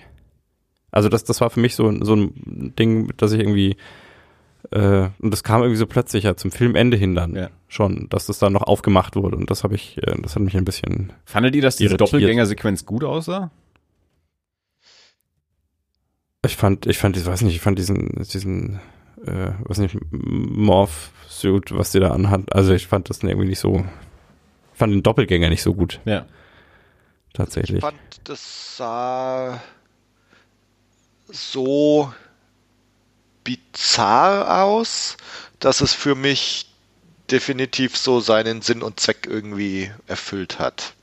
Ich glaube, ich hatte so ein bisschen das Problem mit, ähm, mit ihrem ähm, amorphen Doppelgänger, dass der so so CGI künstlich aussah, weil er das ja nun mal wahrscheinlich auch war, dass er in diese organische Welt nicht mehr reingepasst hat. Also da findet für mich dann so ein im, im Film so ein Bruch statt, dass ich ähm, ja, dass, dass mir diese Künstlichkeit dieses Charakters so künstlich ist, dass es mich rauszieht. Ich meine, der ist für mich, sagen wir mal, durch dieses komische äh, Kaleidoskopartige Alien halt schon eingeleitet worden. Also ab da. Das sah ja auch schon scheiße aus. wo, wo sich der Soundtrack dann ja auch so ins Elektronische ändert. Ähm, also sag mal, ab da kommt vielleicht dieser Bruch, wie man es jetzt nennen mag. Ähm, insofern hat mich das, das war ja schon CGI und oder oder ja psychedelisch oder was weiß ich. Ähm, insofern hat mich dann das CGI äh, Doppelgänger gar nicht mehr so gestört. Also beziehungsweise habe ich das halt einfach als einen Auswuchs dieses komischen Lichtdingses gesehen, was wir gerade eben gesehen haben. Insofern ja, ich glaube, das, das hatte mich eben schon rausgenommen. Ja. ich glaube, da ging es schon los mit, mit meinem Problem. Ja. Aber ich, äh, ich habe mir jetzt gerade ganz, ganz viele Sachen aufgeschrieben. Ähm, Wir müssen noch eine dritte Folge machen. Nee, aber ja, schieß los. Äh, arbeite nee, dann genau, weil, ab. Genau, weil wir ja einfach, äh, sag mal, ich fange jetzt auch nochmal von hinten an mit dem, mit dem Schluss und so ein paar Sachen, die du jetzt gesagt hast, nehme ich einfach nochmal auf. Ähm, also mir geht's persönlich auch so. Ich hätte mir den Film auch viel, viel weniger zugänglich gewünscht. Also mich wundert es genauso, dass es jetzt hieß, äh, der Film sei nicht zugänglich genug, weil genau das ist natürlich eine Sache, die der Film im Vergleich zum Buch eben ganz stark macht, dass er interpretiert und dir Erklärungen liefert, die du im Buch nicht bekommst. Ähm, also es mit, mit dem Meteoriten, dass das da ein Meteorit ist, der irgendwie das Ganze auslöst, dass da ein Alien ist, ähm, dass es diese Refraktion da gibt und mit der DNA was passiert. Also sag mal, dass das zumindest wortwörtlich auch so ausgesprochen wird, ähm, dass einem die Tiere so so unmittelbar gezeigt werden. Also es gibt einen so einen äh, Wesen im Buch, was so Heulgeräusche irgendwie macht. Äh, das hören sie aber immer nur die ganze Zeit. Ähm, und am Schluss hat sie so eine Begegnung, wo das so im Schilf irgendwie auf sie zukommt. Ähm, aber es ist dunkel und, und sie sieht dann trotzdem nichts. Also du, es ist, du kriegst nie irgendwie so direkt was gezeigt oder direkt was erklärt im Buch. Und alles, was dann so abgeleitet wird, ist halt ganz oft so die Interpretation der Biologin, aber eben nicht so, dass irgendwie der Erzähler oder, oder, oder so sagt, ähm, also ein, ein Third-Person-Erzähler sagt, so ist es jetzt und, und der Film macht es eben. Ähm, und es ist halt eine Interpretation, die dieses Buch ermöglicht, aber aber das Buch lässt eben auch noch viele andere zu. Äh, insofern ist, ist der Film mit Sicherheit um einiges zugänglicher als, als das Buch. Und das hat mich eben auch am, am Schluss so gestört, dass es dann ähm, ja, ich meine, du kriegst dann so eine ganz deutliche Erklärung erst so, sie ähm, zündet da jetzt alles an und dann fällt dieser Schimmervorhang da auch weg und so vermeintlich Ende gut, alles gut. Und dann eben diese allerletzte Szene mit dem, mit dem Auge, dann so, aha, doch nicht. Ja, und das ist, das ist halt so, so klischee-mäßig in, äh, ach, keine Ahnung, der erste Nightmare on Elm Street oder so, da kommt Freddy halt wär, doch war, noch war auch mal. mein erster Gedanke jetzt. Ja. Ähm, und, und, und so, was du eigentlich schon tausendmal gesehen hast, so dieses Haha, du hast gedacht, es ist alles gut, aber nein, doch nicht. Und ähm, ja, das, das ist mir zu viel gewesen, weil das das Buch eben nicht macht. Vielleicht kurzer Ausblick eben auf das äh, zweite Buch. Ähm, der Film hat unfreiwillig tatsächlich was vorweggenommen, was im zweiten Buch dann einfach eine Tatsache ist. Ähm, Andi, wie du schon gesagt hast, also im ersten Buch ist es eben so, dass die Biologin am Schluss äh, in Area X bleibt und dann bei dem Leuchtturm nach, noch, noch nach Norden weiterzieht, weil sie in dem Tagebuch ihres Ex oder ihres Mannes äh, gefunden hat, dass er da so eine Insel noch sucht, die noch weiter äh, die Küste runterliegt. Und da macht sie sich dann auf und damit endet es, enden ihre Aufzeichnungen dann. Und im zweiten Buch, ähm, eben die Sicht dieses Direktoren, äh, kommt sie zurück auf ähnlich mysteriöse Umstände wie damals ihr Mann und landet eben auch bei Southern Reach und wird verhört. Und da wird dann auch, also Spoiler-Alarm für, für das Buch, äh, wird klar, sie, also da wird ganz klar, also am Ende des zweiten Buches, es ist nicht die Biologin, es ist eine Kopie. Und diese Kopie ist aber auch, ähm, also anders als ihr Mann, der ja dann im Buch an Krebs erkrankt und stirbt, im Film zumindest am Anfang auch nicht sonderlich fit ist, äh, bevor er dann zu Southern Reach zurückkommt. Ähm, und im Gegensatz zu ihrem Mann, sowohl in Film als auch Buch, ist die Kopie von ihr, die dann im zweiten Buch eben zurückkommt, vollkommen funktional und kein Krebs und, und echt und ganz am Schluss stellt sich eben erst raus, ja, sie ist eine Kopie. Und sie ist sich dessen aber auch nicht so 100% bewusst. Also da kommt die Biologin erst so im Verlauf des Buches irgendwie selber drauf, so ich bin gar nicht ich. Ähm, das nimmt der Film aber halt irgendwie schon vorweg und interpretiert aber auch gleichzeitig so, äh, der Film am Ende des Filmes ist ja das Schimmer eigentlich erledigt. Äh, und jetzt ist halt die Frage, ob die Biologin und ihr Mann das dann wieder in die Welt raustragen. Äh, am Ende des Buches ist so, Area X ist noch da und wohl auf und breitet aus, sich ne? dann breitet sich aus, genau, und am Ende des äh, zweiten Buches breitet es sich so weit aus, dass es dann auch die Southern Reach schluckt. Und also da, das ist, ist eigentlich ziemlich beeindruckend, wie sich das so steigert und steigert in diesem zweiten Buch. Und am Schluss äh, bricht dann eben alles zusammen und es breitet sich ganz deutlich und fast schon schlagartig aus, äh, was halt auch für die für die gesamte Welt oder für USA äh, am Ende des zweiten Buches nichts Gutes verheißt. Ähm, und, und sag mal, das, das ist, das negiert der Film halt im Grunde jetzt auch schon aus Versehen, weil, weil Area X zumindest mal, also das Schimmer, das ist ja einer der Unterschiede. Area X im Buch heißt The Shimmer im Film und Area X ist ja diese Geheimstation, das ist eben Southern Reach im Buch.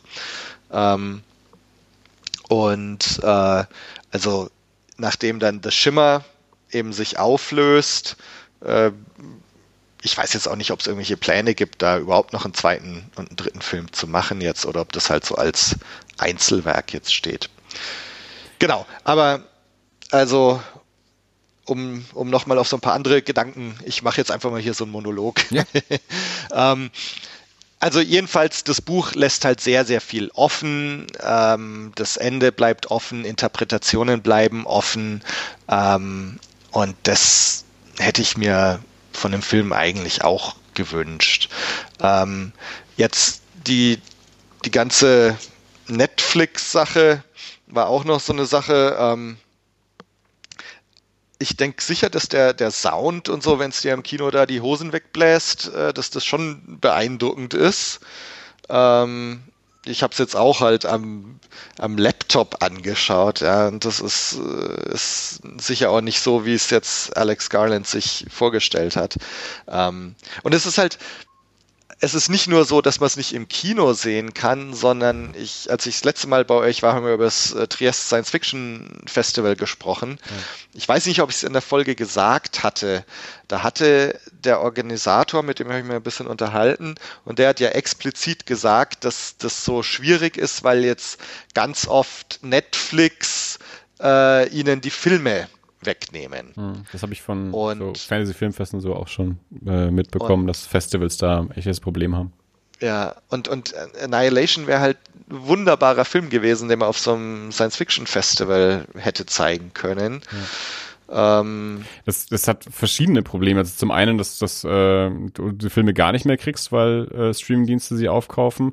Und auch ähm, die häufig verkürzte Veröffentlichungszeit zwischen, ähm, zwischen der zum Beispiel US-Kinoauswertung und deutschen Kinoauswertung, dass, äh, dass du sie einfach in dein Festivalprogramm nicht mehr kriegst, weil sie schon längst raus sind. Ja. Ähm, aber ja, andererseits stolper ich gerade immer häufiger über Probleme, dass Filme äh, in Deutschland überhaupt nicht veröffentlicht oder sehr spät veröffentlicht werden. Das ist momentan auch ein ganz spannendes Phänomen, wo ich mich auch frage, ob das was mit Streamingdiensten zu tun hat. Da bin ich aber noch nicht dahinter gestiegen.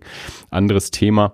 Aber ja, also äh, das, das ist was, womit ich mich momentan auch viel beschäftige, was äh, was, was das verändert auch ähm, im, also in der erstens in der Rezeption von Filmen, zweitens in der Erwartung an Filme, weil ich auch immer noch so das Gefühl habe, dass man, naja, ist ja auf Netflix, geht man schon mit einer ganz anderen Erwartungshaltung ran, nämlich ja. mit einer geringeren Erwartungshaltung, also beziehungsweise man ist da, ähm, ja, also häufig hört man diesen Satz, das ist vollkommen okay für einen Netflix-Film, so, ne, das kann man schon mal gucken, ist ja eh da und so, ne, also, äh, ist man unkritischer.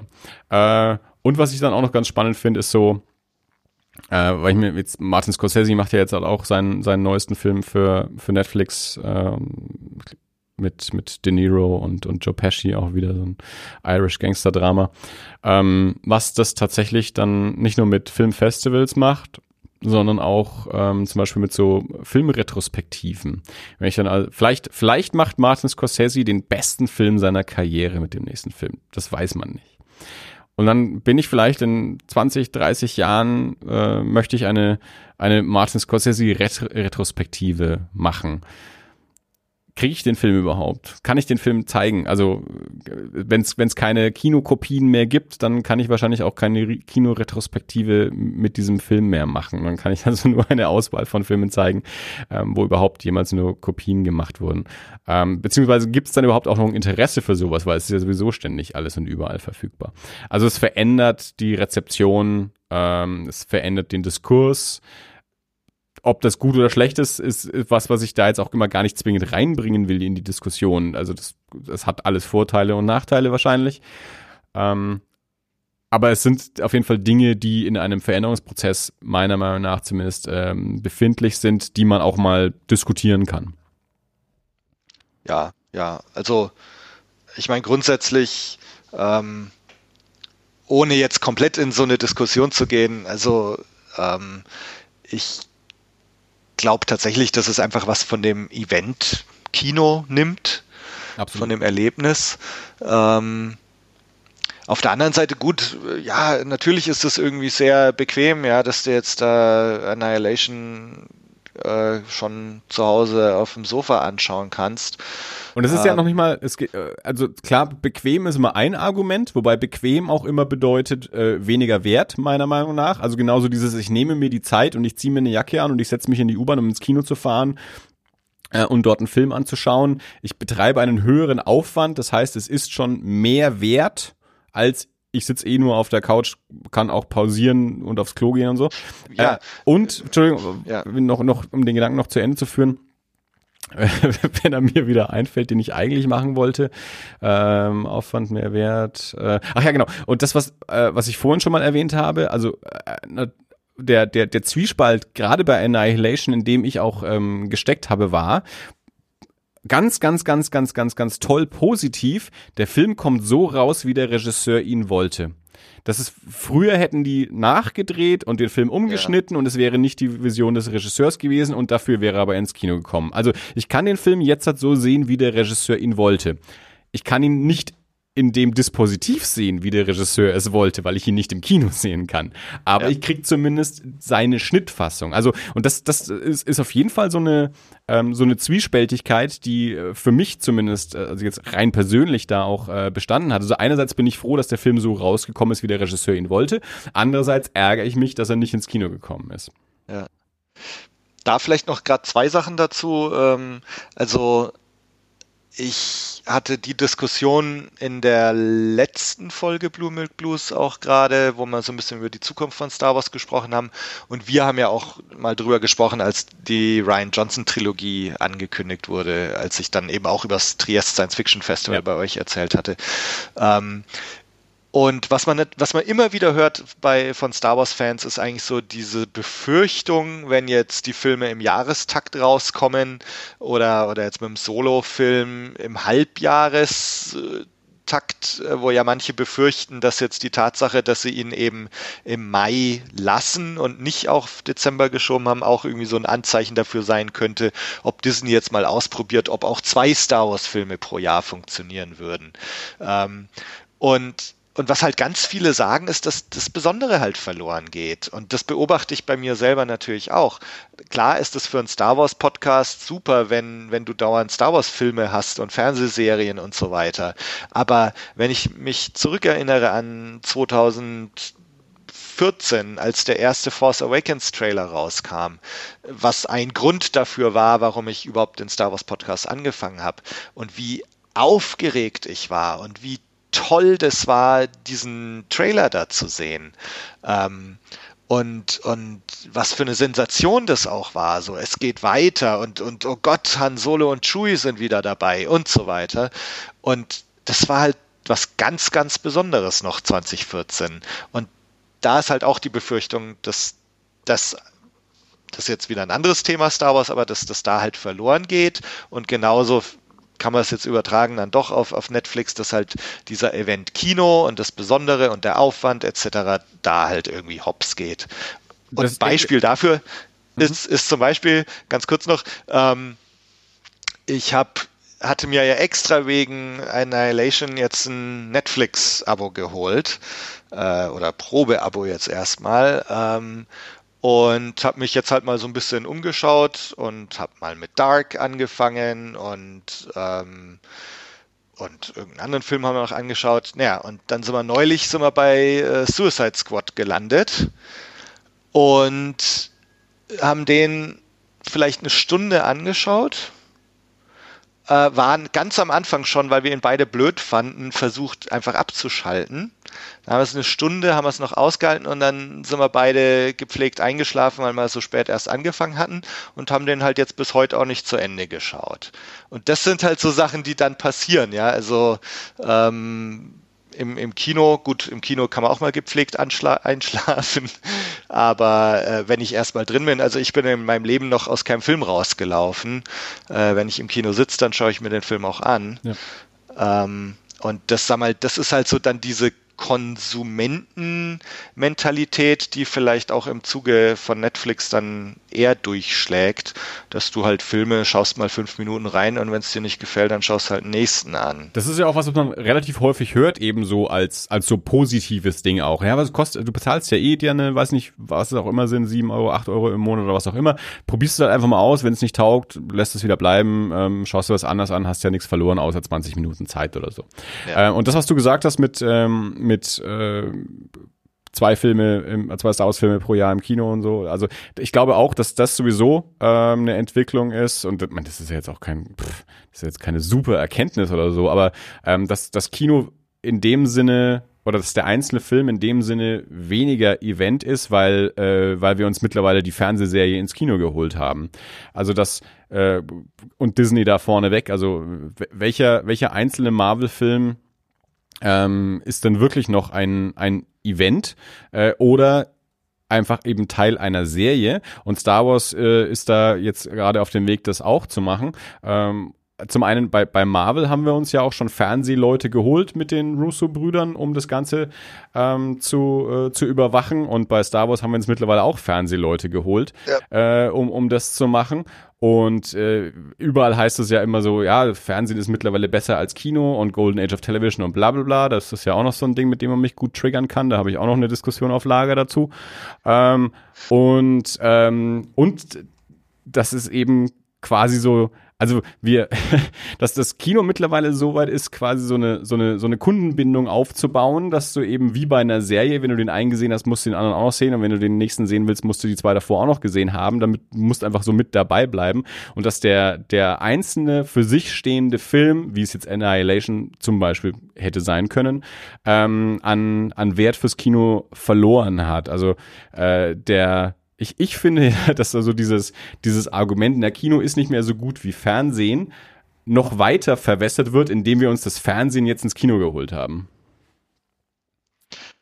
Ja, ja, also das, äh, ich meine, gut, mit, mit den äh, Benioff Weiss äh, Game of Thrones Leuten bei Star Wars, ähm, bin eh gespannt, was daraus wird und was das auch heißt. Ne? Also da gibt es ja auch wieder so die Vermutungen, dass das irgendwie auch mit dem Disney Streaming Portal zu tun hat, ja? dass es eventuell auch Filme werden könnten, die halt äh, straight to the Streaming Portal ja. gehen.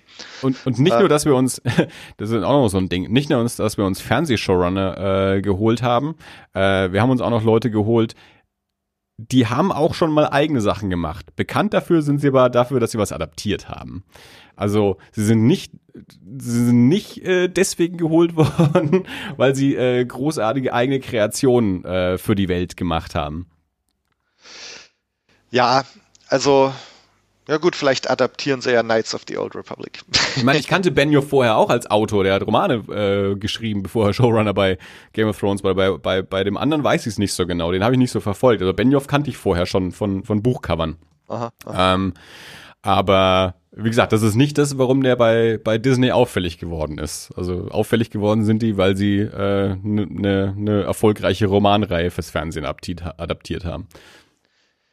Dann nutze ich jetzt mal das Stichwort Buch, um eine Kehrtwende zu machen, nochmal zu Jeff Vandermeer Besser. zurück. Ähm, und zwar, also ein paar Beobachtungen auch nochmal zu, zu Buch und, und Film und so weiter, um auch nochmal so ein paar Sachen aufzunehmen, die du äh, vorhin gesagt hattest. Also Weird Fiction und äh, sich drauf einlassen und so weiter. Also mir ging es tatsächlich so, ich habe Annihilation war mein erstes Jeff Vandermeer Buch ähm, und äh, das macht es einem nicht leicht, dieses Buch.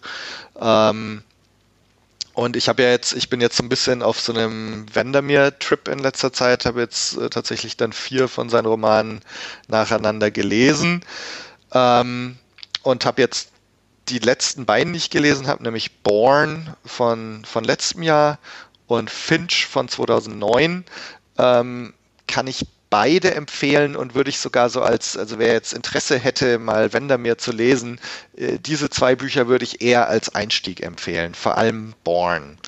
Ähm, ist auch weird, definitely.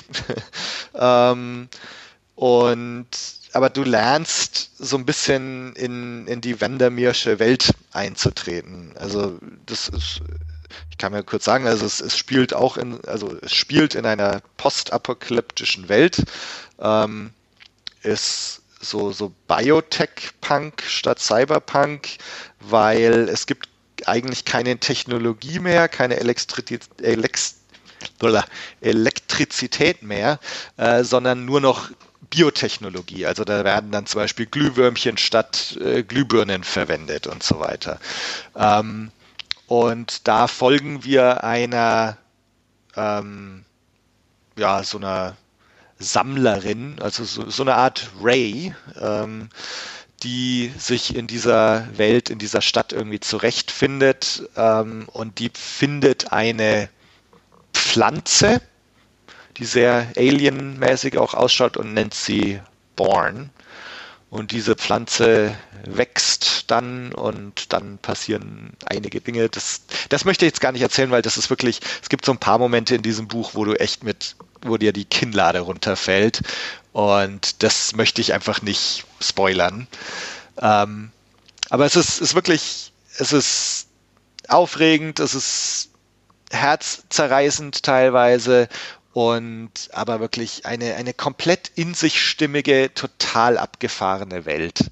Und so ist es bei Finch auch. Das ist so, ein, so eine Noir-Detective-Story, wo wir einem ja, so, so ein 30er Jahre Detective äh, irgendwie folgen, der lebt aber in einer Stadt, die ähm, von so Pilzwesen äh, dominiert wird. Äh, und, und die Menschen sind also teilweise in so äh, Konzentrationslagern interniert. Äh, ein paar haben, sind so mutiert zu so Zwischenwesen und ein paar, wie unser Finch, äh, arbeiten für diese Grey Caps, nennen sie die.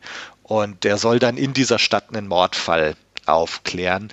Und, und, es kommen halt dauernd diese komischen Pilzwesen und dann so lebende Gebäude und, und überall irgendwelche Sporen und Halluzinogene und also auch total abgefahren, aber es ist alles so als als gegeben gesetzt und also du als Leser, dir wird da nichts leicht gemacht, sondern das ist halt einfach so. Aber das ist ganz viel so Show, don't tell. Und, und, und ich glaube, da muss man sich einfach drauf einlassen. Und wenn man diese zwei Bücher zum Beispiel mal gelesen hat und, und dann die Southern Reach Trilogie liest und sich einfach darauf einlässt, auf, auf so gewisse Sachen, die nicht erklärt werden, ähm, macht es einem wesentlich leichter, sich dieses drauf einlassen und einlesen. Genau. Ja also große Empfehlung. Ich bin ja jetzt auch durch die Laird Baron Besprechung bei, bei E-Reader so relativ tief in diese Weird Fiction Ecke eingestiegen, zumindest ähm, was auch so meine Recherche einging. Also gelesen habe ich jetzt bisher eine Laird Baron Kurzgeschichtensammlung und Annihilation von Jeff Vandermeer. Aber ähm, was ich halt über, über Podcasts und über, über Leserecherche und so alles mit dem, mit dem Genre auch so rausgefunden und gelernt habe, auf jeden Fall bei mir auch relativ viel äh, bewegt und relativ viel, aber ich, also ich habe viel gelernt und hat auch einiges ausgelöst. Und worüber ich dabei auch eben gestoßen bin, um bei dem Weird Fiction zu bleiben, ist, dass ähm, Anne und Jeff Vandermeer vor einigen Jahren eine, eine Kurzgeschichtensammlung rausgegeben haben, eine Anthologie, die heißt auch einfach gleich The Weird. Das ist ein relativ fetter Band und äh, die gilt als so quasi als so ein, als so ein Maßstab, was Weird Fiction Anthologien angeht, ähm, weil da irgendwie auch querbeet äh, international und durch diverse Epochen ähm, Autoren drin versammelt sind, eben Lovecraft, aber auch sowas wie Franz Kafka und dann eben bis hin zu Laird Barron, also aus den, aus den letzten 15 Jahren. Also wer sich für Weird Fiction interessiert, ich habe die Sammlung jetzt selber noch nicht, sie ist noch auf meinem Wunschzettel, also ich werde sie mir noch holen. Ähm, aber das scheint also auf jeden Fall ein äh, sehr, sehr, sehr guter Überblick zu sein über, über das Genre Weird Fiction, auch im historischen Kontext, also eben jetzt nicht nur so aktuelle Strömungen, sondern wie gesagt angefangen äh, wahrscheinlich, also ich weiß nicht, ob Lovecraft der älteste Autor da, da drin ist, aber so äh, die, die Ecke jedenfalls so. Ähm, und ja, also ich glaube, das ist so, da, da kriegt man sehr guten, sehr guten Überblick und auch sehr viele verschiedene Autoren, von Aha. denen dann mal äh, man einen, ja, einen, ein, eine Geschmacksprobe kriegt, um dann da vielleicht auch noch tiefer einsteigen zu können, wenn einen das Genre interessiert hat. Also ich habe mir jetzt erstmal äh, die nächste Laird Baron Sammlung bestellt. bei Laird Baron sind wir jetzt halt sehr tief eingestiegen, hatten ja auch ja. Laird Baron im Interview bei, ähm, bei Erie International, sehr, sehr netter Typ. Und da habe ich mir jetzt noch eine Sammlung bestellt und dann, ähm, ja, John Langans The Fisherman ist heute in der Post gewesen. Das wird der nächste Roman, den wir bei Erie International besprechen. Auch aus der, auch aus der Weird Fiction Ecke.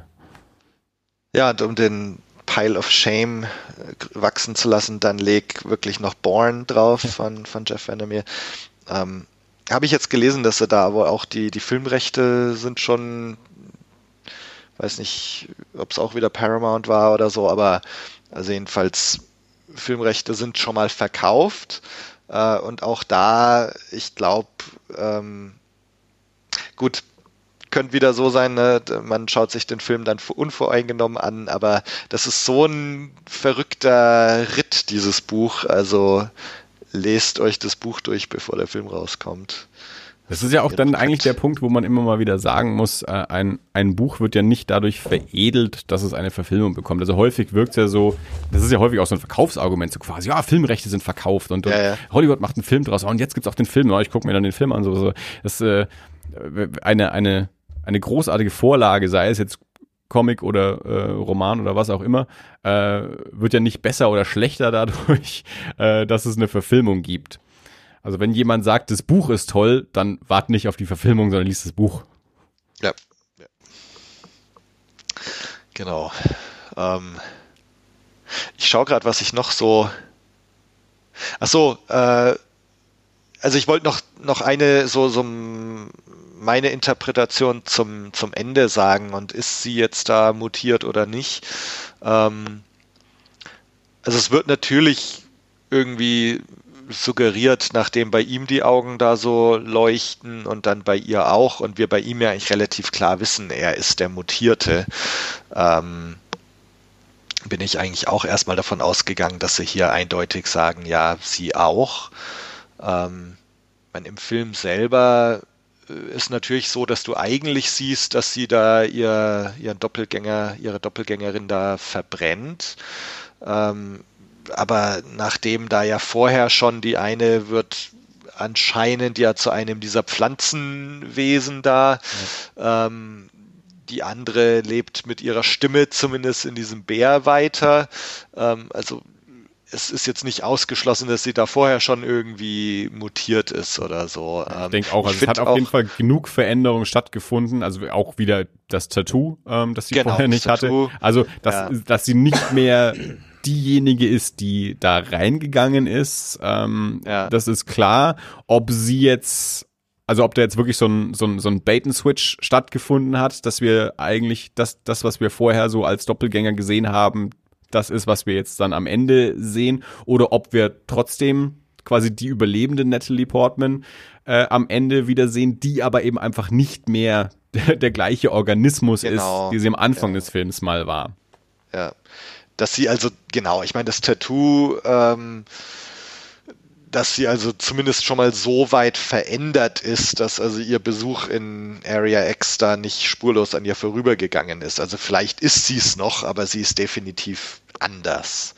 Und das ist ja im Buch ja auch so, ne? Also, oder beziehungsweise im Buch ist es ja, ist es ja nicht so, dass sich da alle auf einmal so ändern, weil es diese Refraktion gibt oder so, sondern sie atmet ja so Sporen ein in diesem Tunnelturm, ja. ja. topografische Anomalie. Ähm, und dann ist ja auch so, ist noch so ein ganzer Subplot, du hast es vorhin auch schon angedeutet, mit dieser Hypnose, mhm. dass die Psychologin als Expeditionsleiter so verschiedene Triggerworte hat, mit denen sie dann den Rest der Crew in Hypnose versetzt. Und die Biologin, nachdem sie diese Sporen einatmet, wird dann eben resistent gegen diese Hypnose. Und so kommt sie dann erst drauf, dass da die Psychologin so ein doppeltes Spiel spielt irgendwie. Und mir ging es aber dann zum Beispiel auch an, ab einem gewissen Punkt auch irgendwie so, dass, weil es eben auch aus der Ich-Perspektive erzählt ist, dass ich dann auch irgendwann dann so zumindest das Gefühl hatte, ist es denn auch noch verlässlich, was die mir da so erzählt? Also ähm, ich, ja. ich krieg ja nur ihre Sicht der Dinge, was die Hypnose ja, ja. angeht und was ihre Immunität auch gegenüber der Hypnose angeht, wo ich dann auch genau. immer so, äh, so, ja, so, so vorsichtig war, was ich, was ich der Erzählerin da jetzt in dem Moment auch tatsächlich auch noch glauben kann. Ja, ja. Wobei das mit der Hypnose, zumindest kommt sie auf die Idee, äh, dass da mit der Hypnose was ist. Ja. Also ich glaube auch, dass tatsächlich auch bestätigt im zweiten Buch, ja. dass also tatsächlich diese Hypnose da angewandt wurde. Ähm, aber es stimmt natürlich. Also das ist so eine Ebene, die das Buch halt auch wieder total interessant macht, dass wir im Grunde da diese Ich-Erzählerin haben, wo du auch wieder nicht weißt, stimmt das jetzt eigentlich oder ist das Interpretation oder vor allem weil du dann ja eben auch noch Konflikte mit anderen Expeditionsteilnehmerinnen hast, die ja wieder eine andere Sicht der Dinge haben, ja. wo du dann als Leser dich hinstellen kannst und sagen kannst, äh, vielleicht hat ja auch die andere Recht. Ich krieg ja jetzt nur die eine Sicht der Dinge ja. erzählt. Die zwei haben jetzt einen Konflikt miteinander. Ähm, aber vielleicht werde ich als Leser in dem Moment ja auch äh, getäuscht, äh, weil, weil ich eben die andere Sicht der Dinge ähm, nur aus Sicht der Pro Protagonistin auch irgendwie weitergegeben äh, ja. bekomme. Das heißt jetzt nicht, dass das Buch das äh, zwingend nicht, äh, dass das Buch jetzt dann sagt, das ist alles nur Lüge oder so. Weil in dem Moment, wo ich solche Szenen lese, habe ich das zumindest im Kopf. Äh, eventuell auf den nächsten 50 Seiten oder so kommt dann eventuell raus, das hat alles gar nicht so gestimmt oder so. Ja, also zumindest ist es so, dass du als Leser äh, auf jeden Fall das Gefühl bekommst, dass sie auch unwiderruflich äh, verloren ist eigentlich. Also du, du, hast schon die ganze Zeit das Gefühl, also, das, also richtig gut kann das eigentlich gar nicht mehr werden. Und auch durch die ähm, Rückblicke in ihre äh, Kindheit und den Verlauf ihrer Ehe und sowas kriegst du ja auch so nach und nach mit, dass die vorher auch schon einen Batsche hat. also ja. das ist jetzt flapsig und, und fies ausgedrückt, aber ähm, dass, dass die jetzt auch kein ähm, kein äh, unproblematischer Charakter vorher schon ist als Mensch. Ja, ja. Was im Film auch so nicht ist. Ja, ja. Nee, aber also genau, das, das ist halt aber auch wieder so eine Ebene des Buches, die halt in, in dem Film nicht wiedergegeben wird oder wiedergegeben werden konnte. Ähm, ja, was jetzt grundsätzlich nicht sagt, dass der Film jetzt automatisch äh, schlechter ist oder so, aber es ist einfach anders. Und sag mal, mir hat diese, was ich gerade gemeint hatte, sie atmet da diese Sporen ein und du hast eben auch schon erzählt mit dieser komischen Schrift an der Wand, ähm, was sie dann die topografische Anomalie nennen, was eigentlich im Buch fast eine größere Rolle spielt als der Leuchtturm dann. Ja. Ähm, und da begegnen sie eben auch diesem Crawler nennen sie es in der englischen Version, was ja auch so ganz abgefahren beschrieben wird. Also irgend so ein komisches Wesen, was gar nicht mit Worten zu beschreiben ist und sie kann auch gar nicht richtig hinschauen und es ist also so ganz so sublim, irgendwas, mhm. was gleichzeitig schrecklich und gleichzeitig wunderschön ist und, und letztendlich stellt sich irgendwie auch raus, dass da also, dass das so ein, dass da der Leuchtturmwächter irgendwie drin steckt in diesem Ding.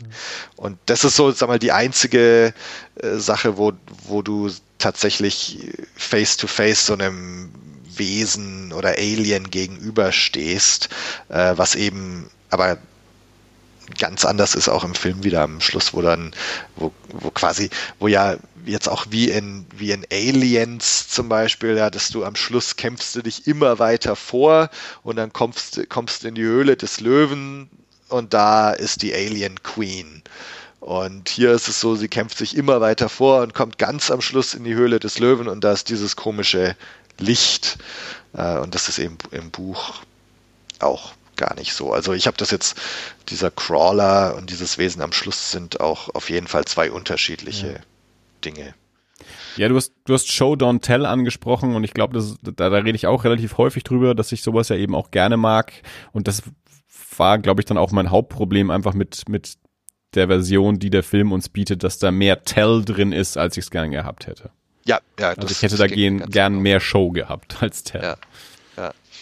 Eine Sache vielleicht noch, die ich aber irgendwie ziemlich cool fand, ähm, das ist jetzt einfach wieder ganz persönlicher Eindruck. Ähm, es, es gibt ja so eine Melodie, die so ziemlich oft vorkommt. Ähm, also vielleicht sogar zu oft, diese, diese Gitarrenzupfmelodie. Äh, das hat mich auf ganz positive Weise an, an eine meiner Lieblingsfolgen Walking Dead erinnert. Ähm, in Staffel 3 ist es, glaube ich, äh, mit Herschel. Ähm, da gibt so es so eine Seuche, die sich da ausbreitet und, und also einer der Charaktere Herschel, wer es gesehen hat, weiß Bescheid, äh, kümmert sich drum und da wird ein Lied gespielt ähm, von Ben Howard, Oats in the Water, müsste man anhören. Ähm, was ganz, ganz ähnlich klingt wie diese gezupfte Gitarrenmelodie. Und das ist für mich so dieser Apokalypse-Folk oder, oder Postapokalypse-Folk, ähm, äh, was und gleichzeitig dieses Lied haben sie auch, es gibt einen Trailer von Witcher 3, wo er durch so eine auch so eine Kriegslandschaft reitet und kommt an so einem Baum vorbei, wo lauter äh, Leichen hängen. Und da wird auch dieses Lied gespielt. Ähm, und das hat bei mir also gleich ganz, ganz positive Assoziationen hervorgerufen, weil dieses Lied von Ben Howard wirklich super ist. Das Einzige, was ich von Musik in Walking Dead weiß, weil ich Walking Dead nicht schaue, ist, dass in irgendeiner Folge mal The Last Pale Light in the West von Ben Nichols gespielt wurde und das ja. dadurch plötzlich irgendwie gewisse Berühmtheit erfahren hat. Ja. Nee, es ist also, es war, ich könnte mir vorstellen, ich glaube, das war auch so in, in der dritten, mhm. vierten Staffel vielleicht. Ja, das ist also, auf jeden Fall schon ein paar Jahre her. Das könnte ja, ungefähr so die Zeit rum Da hatten sie so, so einen so Run, wo sie tatsächlich äh, in mehreren Folgen so richtig geile Lieder hatten und äh, Last äh, Paylight in the West ist eins davon gewesen und, und das Oats in the Water auch. Ähm, müsste mal anhören. Super Ding. Hat Dirk bestimmt schon verlinkt in den Show Notes. Wenn nicht, macht das gerade. Wenn ihr es hört, hat das wahrscheinlich schon gemacht. genau.